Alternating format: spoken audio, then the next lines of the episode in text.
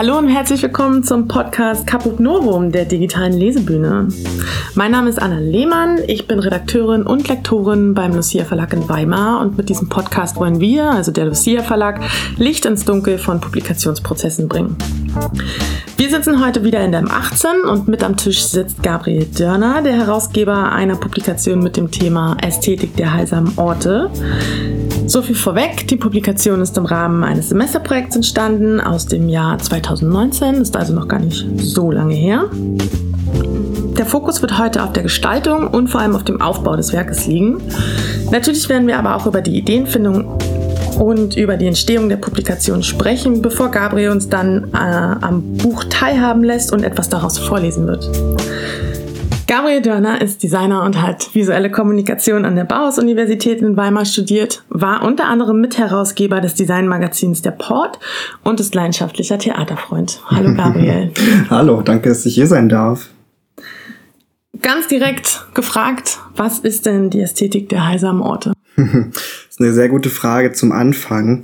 Das Wort Ästhetik kommt aus dem Griechischen und ich verstehe darunter die Lehre der sinnlichen Wahrnehmung. Das heißt, Ästhetik der heilsamen Orte ist meine Einladung, alle Orte, die mit Gesundheit und Heilung verknüpft sind, wahrzunehmen, zu untersuchen, zu hinterfragen.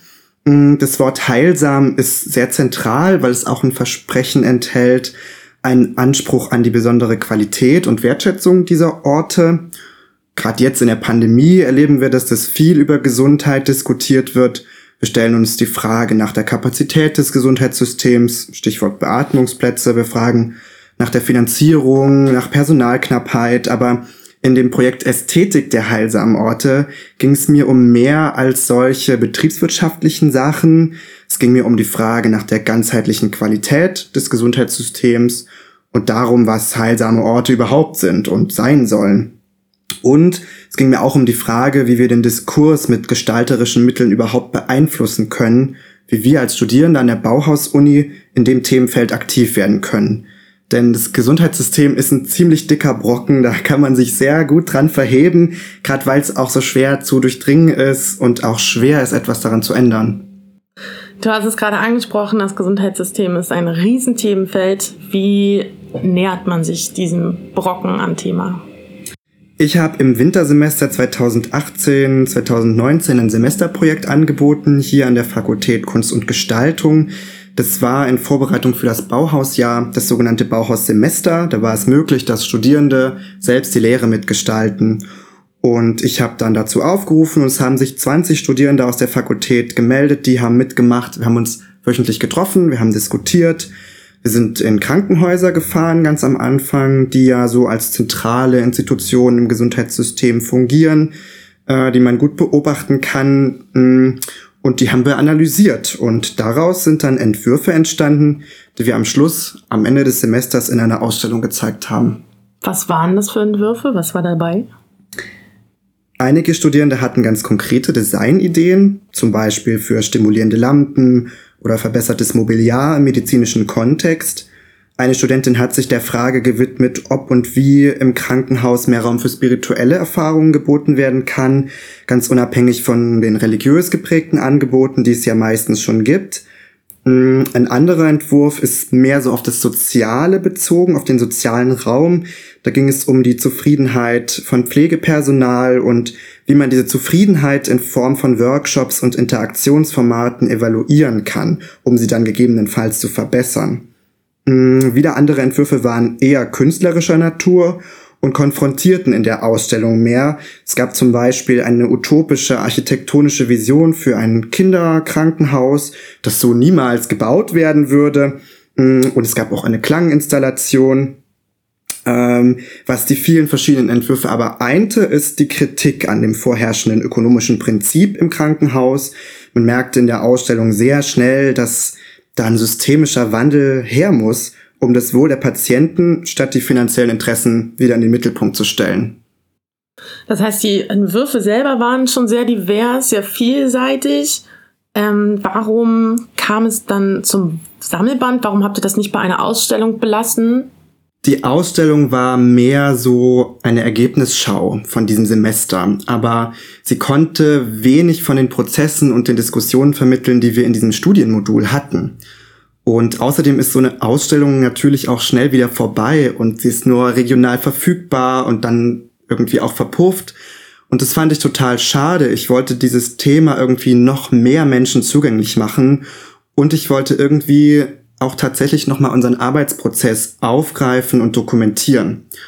Ähm, mit dem Buch dachte ich mir, kann ich noch einen viel größeren Raum aufspannen für Diskussionen und Impulse geben, ähm, die in der Ausstellung so nicht möglich waren. Und dann habe ich mich auch an die vielen Menschen nochmal gewandt, die mich schon bei der Lehrveranstaltung inhaltlich unterstützt haben. Die haben Vorträge gehalten, Seminare und Workshops gemacht. Und die habe ich dann nochmal gefragt, ob die nicht nochmal einen kleinen Text schreiben würden mit den Inhalten, mit die, die sie mit uns auch schon besprochen haben, damit ich das nochmal veröffentlichen kann. Und zum Dritten wollte ich selber auch noch einen gestalterischen Beitrag zu diesem Projekt leisten, denn am Anfang war ich eher so der Organisator und Manager, hm, habe aber selbst keinen Entwurf innerhalb dieses Projektsemesters gemacht und das wollte ich also mit dem Buch alles unter einen Hut bringen, also eine Kombination aus diesen drei Aspekten, die Dokumentation und die Hintergründe zur Lehrveranstaltung, die Beiträge von diesen Gästen und meine eigene Arbeit in Form der redaktionellen Aufarbeitung und auch einer buchkünstlerischen Gestaltung. Wieso ist das ausgerechnet ein Buch geworden? Also man könnte ja annehmen, dass ihr da vielleicht eine Art Blog oder sowas draus gestaltet. Warum kam es zur, zur ja, Publikation von einem haptischen Buch? Ich finde, dass Gestaltungsprojekte eigentlich sinnlos werden, wenn man die Ergebnisse hinterher einfach nur in der Schublade verschwinden lässt. Noch dazu, wenn es um so ein gesellschaftlich relevantes Thema geht. Und dass es irgendeine Form von Veröffentlichung geben muss, war mir vorher auch schon klar. Und da habe ich mich ja auch auf mehrere Formate schon von Anfang an konzentriert. Und die Ausstellung ist ja auch eine Art Veröffentlichung aber die hat eben, wie gesagt, eine andere Wirkung und eine ganz andere Dimension auch für die Vermittlung eines solchen Themas. Mm, warum es jetzt ausgerechnet ein Buch ist, mm, also eine digitale Form der Publikation kam für mich damals nicht in Frage. Ich habe das auch gar nicht in Erwägung gezogen.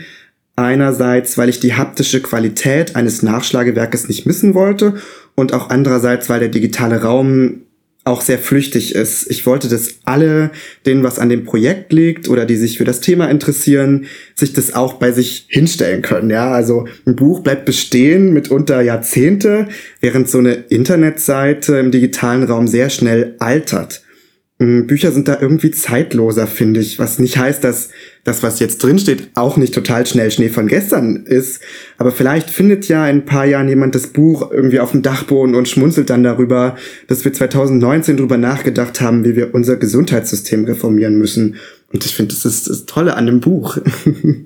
Ja, ich finde es auch ganz hervorragend, dass ihr euch für oder dass du dich für ein Buch entschieden hast. Denn das Besondere oder das vor allem Besondere an dieser Publikation ist der Aufbau, zu dem du viele Vorüberlegungen hattest. Ähm, kannst du vielleicht kurz umreißen, was da an Gedankenprozessen passiert ist und was du mit einer Veröffentlichung letztlich erreichen wolltest? Meine Idee war, unser Wissen und unsere Diskursbeiträge, die wir eben in diesem Semester erarbeitet haben, einem möglichst breiten Publikum mitzuteilen und außerdem sollte es auch ein sehr vielfältiges und inspirierendes Nachschlagewerk sein, das auch eben lange hält und mit dem man sich immer wieder beschäftigen kann, dass man immer wieder durchblättern und Neues entdecken kann. Hm, ich habe mal eins mitgebracht. Wir können ja mal ein bisschen da durchgehen. Von außen merkt man schon, dass es mir wichtig war, dass es eine bibliophile Gestaltung ist, also vielfältige, schöne Materialien, hochwertige handwerkliche Verarbeitung und so. Der Buchrücken besteht aus einem roten Leinengewebe, das ich mit weißer Farbe im Siebdruck bedruckt habe. Und vorn und hinten sind dann die Buchdeckel aufgesetzt, die sind mit weißem Papier kaschiert und vorne drauf steht dann der Buchtitel in rot gedruckt. Wenn man das Buch aufschlägt und durchblättert, gibt's, wie ich schon gesagt habe, ganz viel Verschiedenes zu entdecken. Neben den Texten auch sehr schöne Fotoreihen auf glänzendem Papier, die Arbeiten der Studierenden, ähm, und was man auch merkt, ist, dass ich zwischendurch immer wieder auch mit reiner Schrift, also mit der Typografie gearbeitet habe, teils um es auch beim Lesen einzelner längerer Texte abwechslungsreicher zu machen, teils auch um zu gewichten, was man zuerst und was man später angucken kann. Tatsächlich merkt man, wenn man das Buch in der Hand hat, dass da viel, viel Arbeit, viel Liebe auch drin steckt. Gibt es einen Menschen, den du im Kopf hast, dem du mit diesem speziellen Aufbau des Werks erreichen möchtest? Ich denke, mein Ansatz ist super vielschichtig, wie das potenzielle Publikum auch, das sich für das Thema interessieren könnte. Es ist wirklich ein bunter Strauß an Anknüpfungsmöglichkeiten und Adressaten, die ich mit dem Buch anspreche. Es sind eben nicht nur Akteure aus dem Gesundheitssystem, woran man jetzt vielleicht als erstes denken würde, oder auch Leute aus der Bauhaus-Uni, die sich mit Gestaltung befasst haben, sondern im Grunde alle möglichen Menschen, von jung bis alt, denn alle sind vom Gesundheitssystem betroffen. Ja, früher oder später muss sich jede Person mal die Frage stellen, was ihr in Sachen Gesundheit wichtig ist und das kann sehr verschieden sein. Deswegen gibt's eben in dem Buch auch ganz verschiedene Beiträge und Ansätze, mal mit soziologischem Bezug, mal aus psychologischer Sicht, mal aus architektonischer Sicht, kurze, lange Texte und Bilder und so weiter.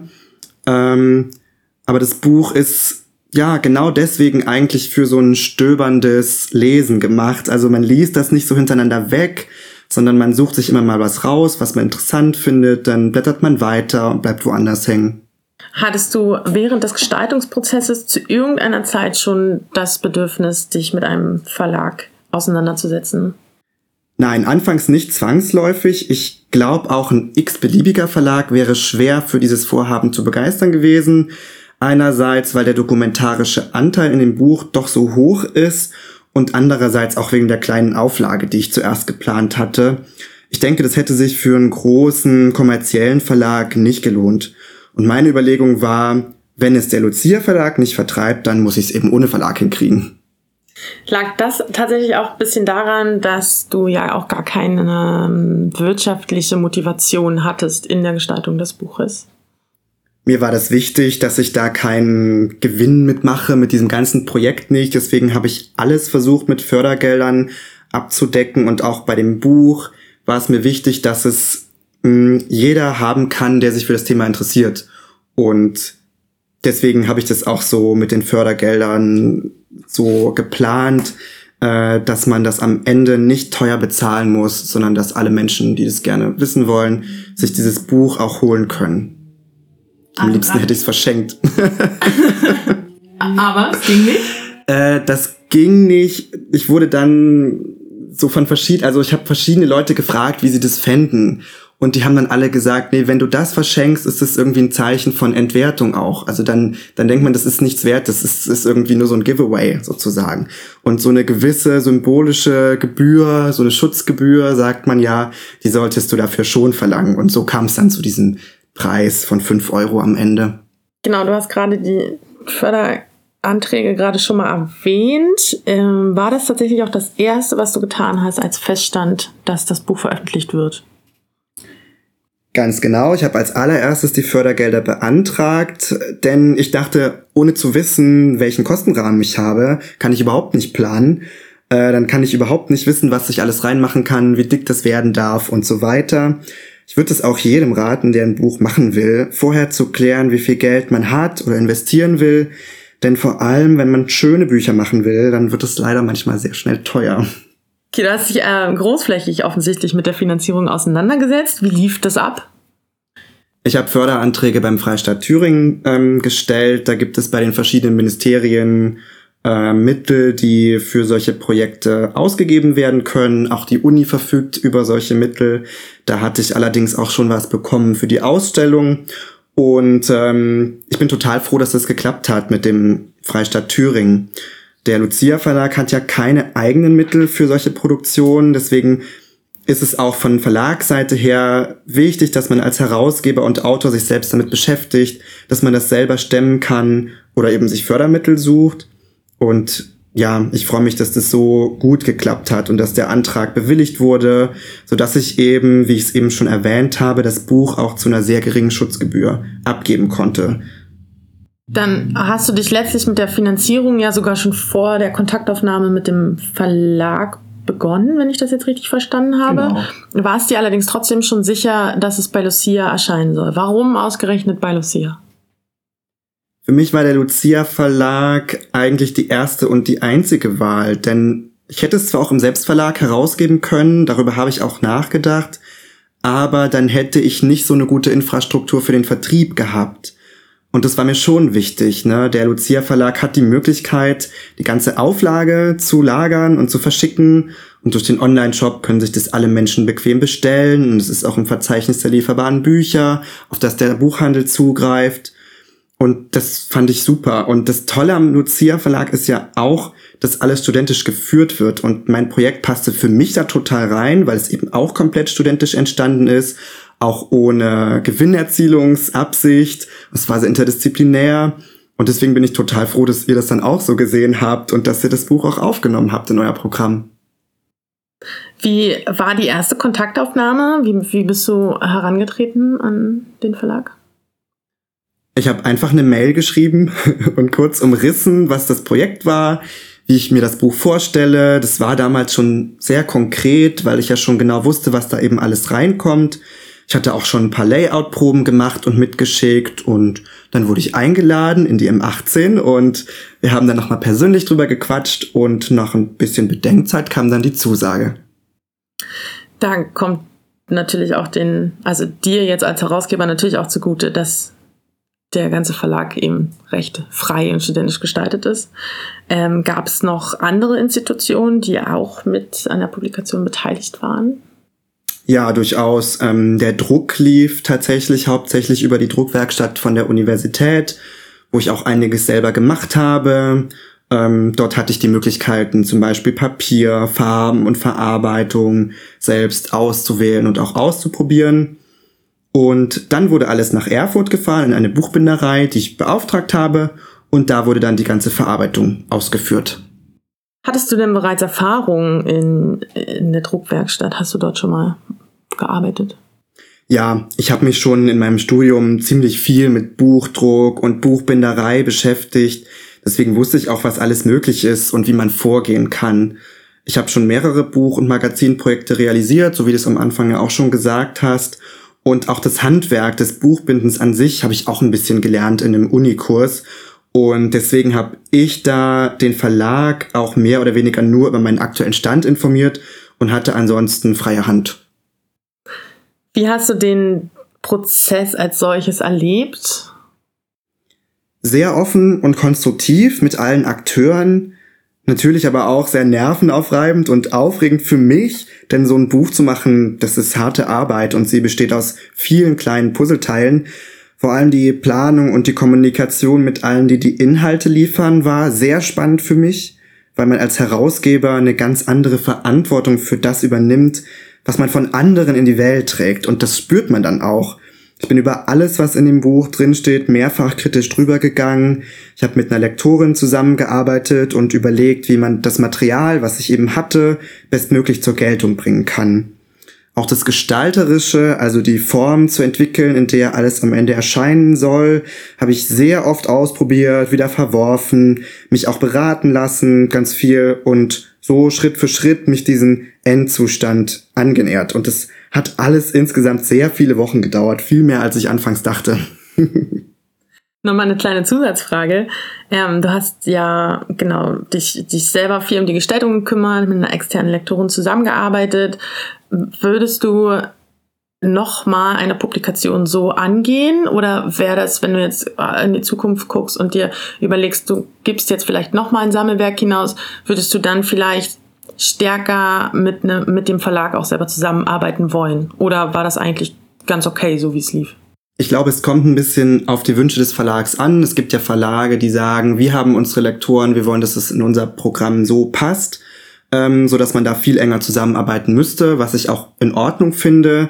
Bei mir war es so, dass der Lucia Verlag mir sehr freie Hand gelassen hat ähm, und ich die Möglichkeit hatte, das selber zu entscheiden. Und ich fand es aber auch gut, weil gerade jemand externes, der jetzt meinetwegen hier nicht so aus dem Uni-Kontext kommt, ähm, durchaus auch einen anderen frischen Blick auf solche fachspezifischen oder gestalterischen Themen wirft und das kann sein, dass das den ganzen Prozess durchaus beflügelt.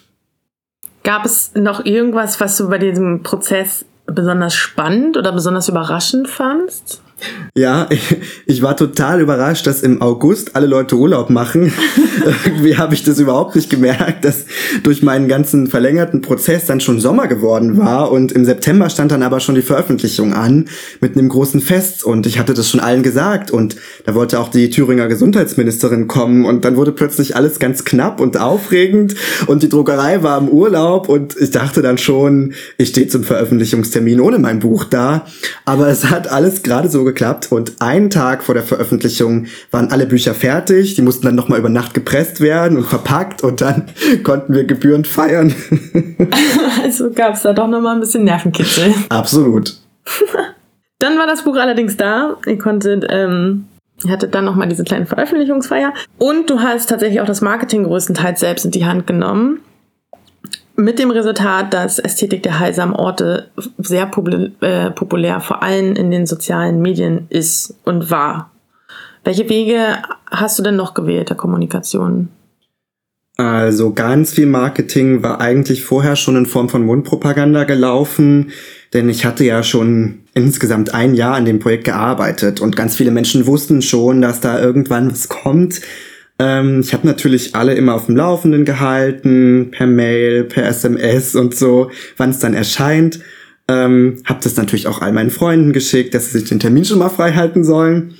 Und ähm, Marketing in dem Sinne habe ich dann schon auch gemacht, kurz vorher ähm, in Form von Werbeplakaten, die ich in der Stadt aufgehangen habe. Außerdem gab es auch eine Ankündigung in der Presse und bei Facebook. Und es gab auch zeitgleich zu diesem Veröffentlichungsfest ähm, eine Tagung, die in Weimar stattfand und die hatten dann Flyer in ihrer Tagungsmappe, so dass sie wissen, da ist noch eine Veranstaltung. Und ja, bei Instagram habe ich natürlich auch geworben. Da hatte ich allerdings auch vorher schon im Laufe des Projekts einen Kanal gemacht äh, mit Fotos aus dem Projektverlauf. Und diese Reichweite von dem Kanal konnte ich dann auch nutzen, um auf diese Buchveröffentlichung aufmerksam zu machen. Das hat also offensichtlich auch alles sehr gut geklappt. Das klingt jetzt so. Ja, das Buch hat sich gut verkauft. es war schnell weg. Stimmt. Wobei das vorhin erwähnt, die Auflage war nicht so groß. Das stimmt. Gab es noch mal eine zweite Auflage bisher?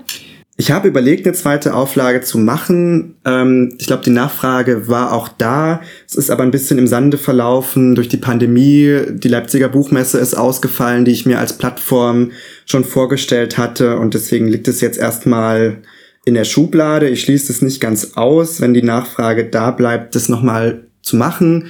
Kann mir aber auch vorstellen, das Projekt irgendwie weiter zu spinnen und dann mit einem neuen, mit einer neuen Veröffentlichung irgendwie nochmal aufzuschlagen.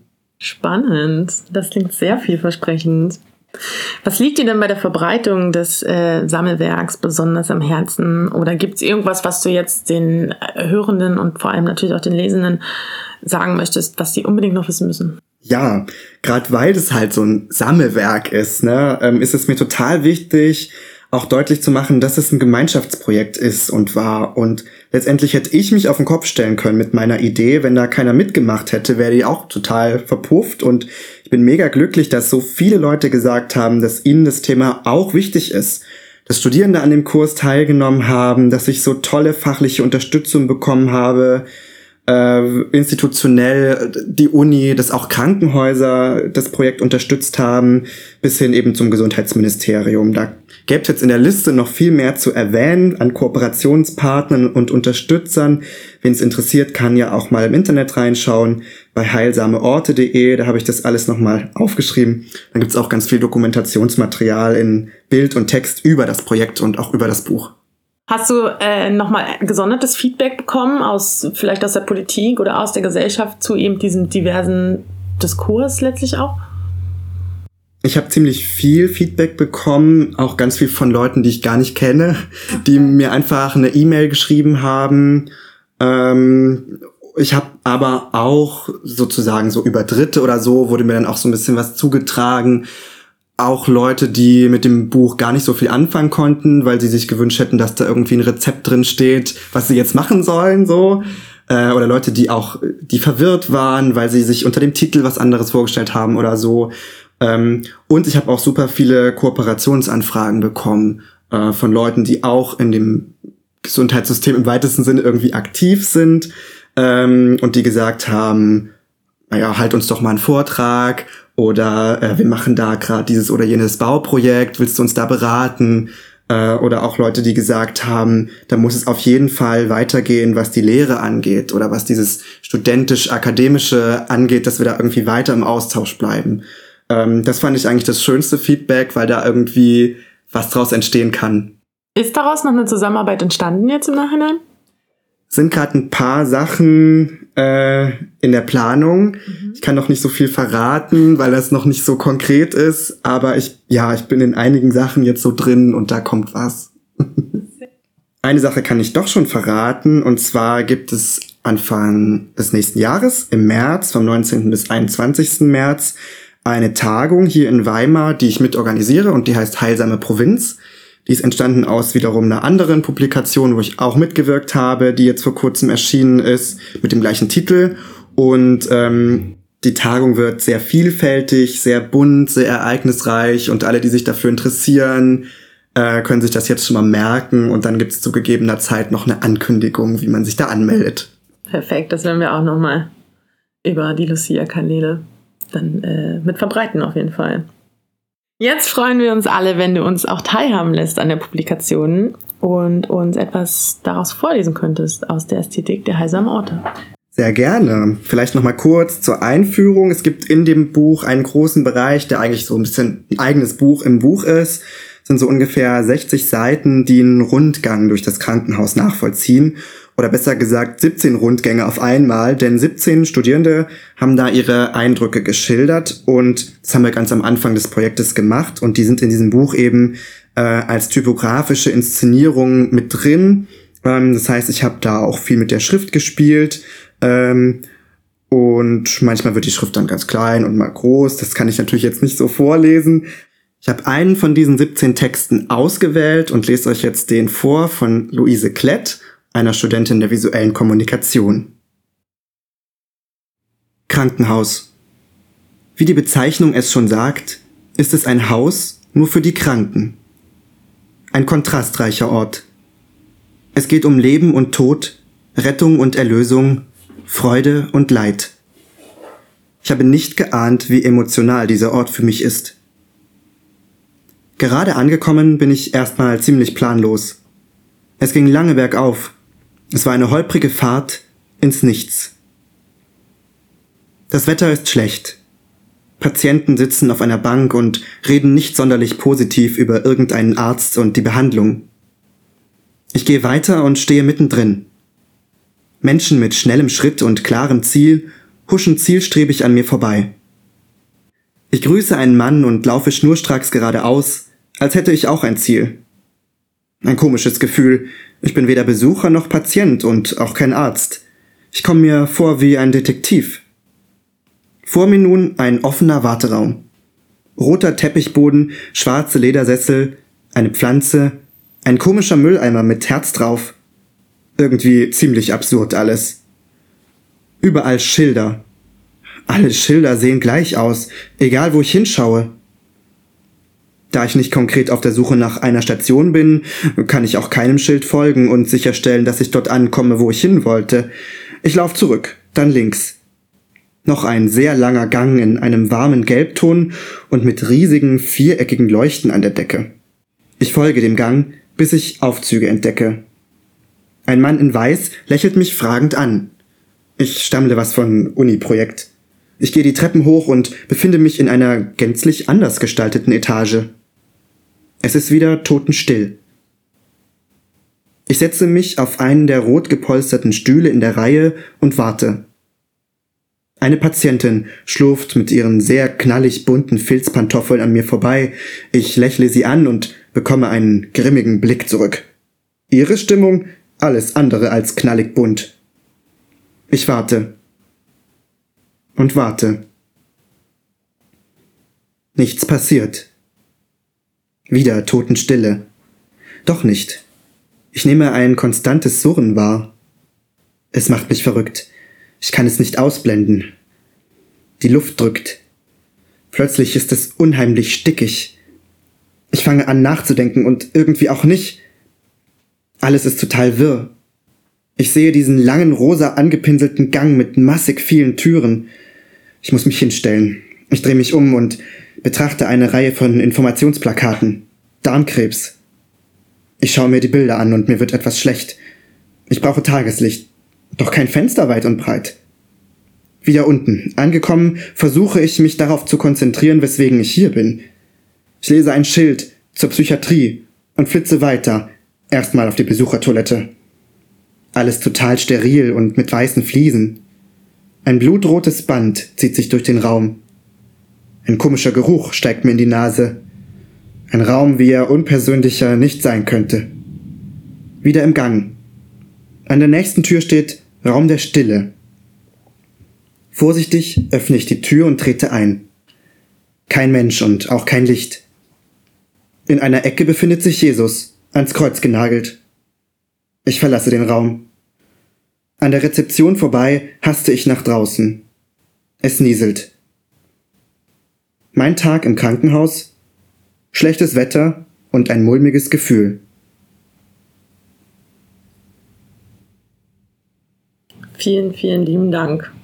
Ich hatte richtig ein bisschen Gänsehaut zwischen euch. Das war wirklich gut gelesen. Danke dir. Ich danke dir.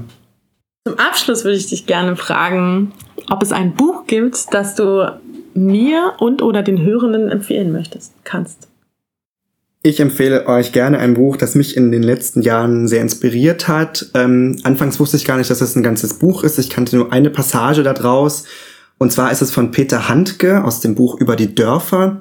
Es ist eigentlich ähm, ein Drama, äh, aber es ist auch und das ist irgendwie auch die Parallele zu meinem Buch. Es ist auch sehr vielfältig. Es gibt irgendwie verschiedene Abschnitte, die man unterschiedlich lesen kann. Man kann sich durch das Buch so durchstöbern. Und das finde ich total schön. Und das mache ich auch oft. Also ich habe das Buch tatsächlich noch nicht im Ganzen durchgelesen, aber ich gucke immer mal wieder so rein. Witzig. Also auch wie so ein, ja, wie so eine Collage letztlich. Irgendwie schon, ja. So wirkt es auch auf mich. Hm. Und, das hat mir jetzt versprochen, die letzte Frage. Stell dir vor, ich stelle dir ein Banner zur Verfügung das mhm. am Theaterplatz hier in Weimar am DNT, also am Deutschen Nationaltheater, aufgehangen wird. Das wird eine Woche dort hängen. Was würdest du darauf schreiben wollen? Ich schreibe da eine Passage aus dem Buch, was ich gerade empfohlen habe, drauf. ähm, und zwar gibt es diese eine Stelle, die ich auch zuerst kannte und die mich total inspiriert und die ich mir immer wieder vornehme als mein Lebensmotto sozusagen. Und ich gucke da immer mal wieder drauf. Und zwar ist es in diesem Buch auf Seite 19 unter dem Abschnitt Nova zu lesen. Soll ich es vorlesen? Sehr gerne. Das ist ein bisschen länger. Also ich weiß jetzt nicht, wie groß das Banner ist am DNT, was du mir zur Verfügung stellst. Sonst müssen wir die Schrift ein bisschen kleiner werden. Ja, es ist, ein, es ist eine ganze Seite mit großer Schrift hier im Buch. Man könnte aber jeden einzelnen Satz nehmen und da groß ans DNT schreiben, weil das so tiefgründige, feinsinnige, formulierte Sätze sind, ähm, ich weiß, dass der Herr Handke für viele seine Äußerungen auch umstritten ist, aber das, was ich hier für mich rausinterpretiere, gibt mir total viel. Ich lese einfach mal die Stelle vor. Spiele das Spiel. Gefährde die Arbeit noch mehr. Sei nicht die Hauptperson. Such die Gegenüberstellung, aber sei absichtslos. Vermeide die Hintergedanken. Verschweige nichts. Sei weich und stark. Sei schlau, lass dich ein und verachte den Sieg. Beobachte nicht, prüfe nicht, sondern bleib geistesgegenwärtig bereit für die Zeichen. Sei erschütterbar. Zeig deine Augen. Wink die anderen ins Tiefe. Sorge für den Raum und betrachte einen jeden in seinem Bild. Entscheide nur begeistert. Scheitere ruhig. Vor allem hab Zeit und nimm Umwege. Lass dich ablenken. Mach sozusagen Urlaub. Überhör keinen Baum und kein Wasser. Kehr ein, wo du Lust hast, und gönn dir die Sonne. Vergiss die Angehörigen. Bestärke die Unbekannten. Bück dich nach Nebensachen weich aus in die Menschenlehre. Pfeif auf das Schicksalsdrama. Missachte das Unglück. Zerlach den Konflikt. Beweg dich in deinen Eigenfarben, bis du im Recht bist und das Rauschen der Blätter süß wird. Geh über die Dörfer. Ich komme dir nach. Sehr schön. Das äh, müssen wir dann vielleicht ein bisschen länger dort hängen lassen. Oder jede Woche einen neuen Satz draufschreiben. Ich denke auch, das wäre auch eine Möglichkeit. Ja, oder auf diesem Lauftext. Stimmt. Stimmt, ja. Es gibt ja noch diese digitale Anzeige. Ja. Wobei mich eine analoge, ein großes Plakat äh, schon mehr reizen würde, weil man da typografisch etwas besser spielen kann. Und dann schön die wichtigen Worte hervorheben. Genau. Ja, okay. Ja, spannend. Gabriel, vielen Dank, dass du da warst. Vielen Dank, dass du mitgemacht hast, uns einen kleinen Einblick gegeben hast in deine Welt als Herausgeber. Sehr gerne. Mir hat sehr viel Spaß gemacht. Ich hoffe, dir auch ein wenig. Mhm. Und ja, wir wohnen beide in Weimar. Man sieht sich. Mach's gut. Der Caput Novum Podcast wird redaktionell betreut von Melanie Beckmann und mir. Produktion und Schnitt ist von Erik Götz. Vielen Dank auch euch, äh, an euch beiden und ja, bis bald. Tschüss. Tschüss.